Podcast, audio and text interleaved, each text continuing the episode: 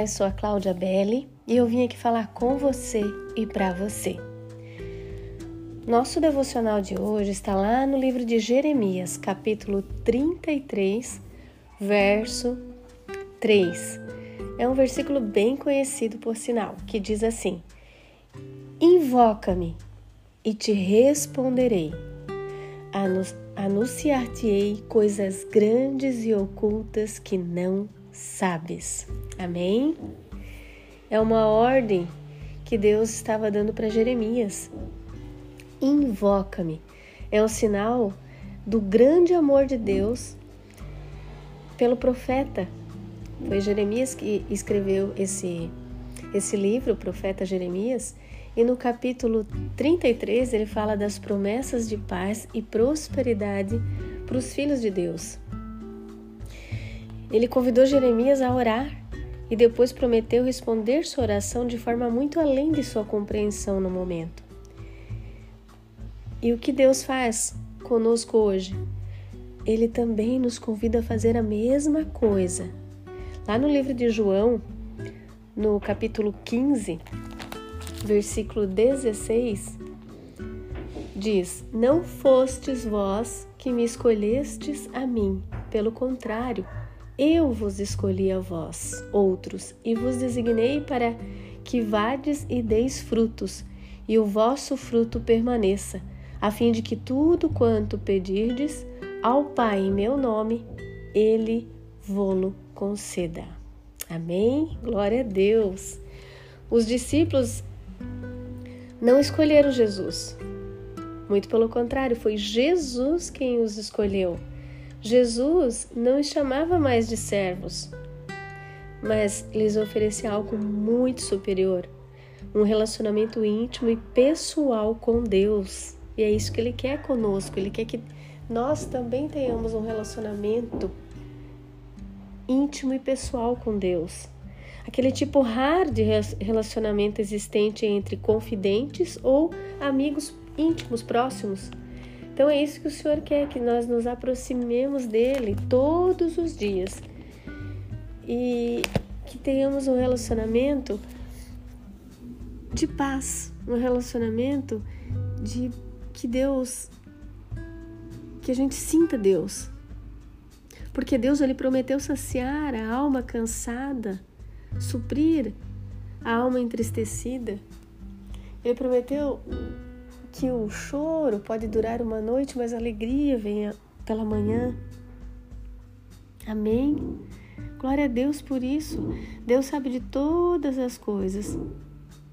E que a gente possa crer, crer no, na palavra de Deus, porque isso aqui que está escrito é verdade.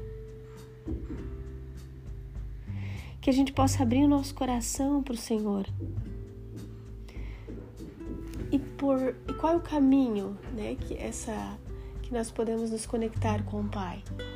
Por meio da oração e da leitura da Bíblia. Simples assim. Nada é tão complicado de fazer.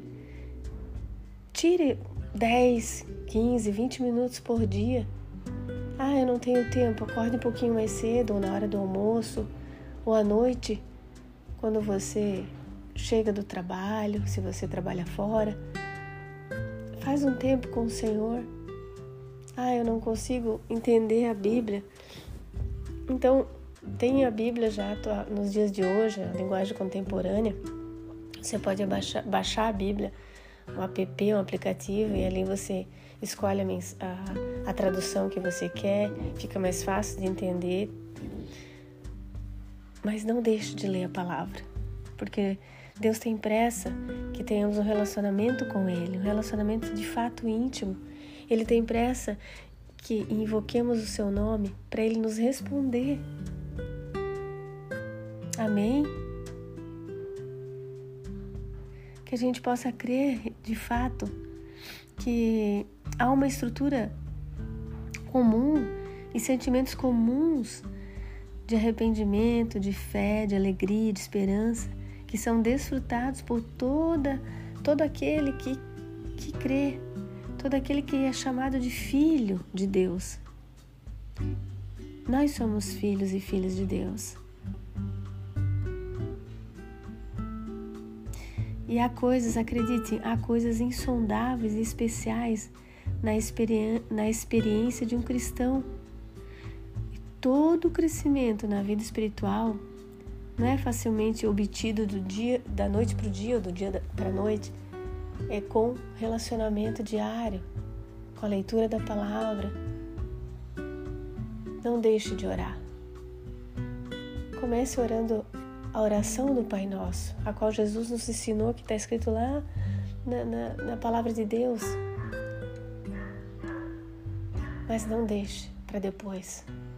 Não fique procrastinando um relacionamento com o papai, com o teu Criador, porque ele te ama. Que seu dia seja maravilhoso, seja extraordinário na presença do nosso Abba Pai. Que Deus continue te abençoando poderosamente.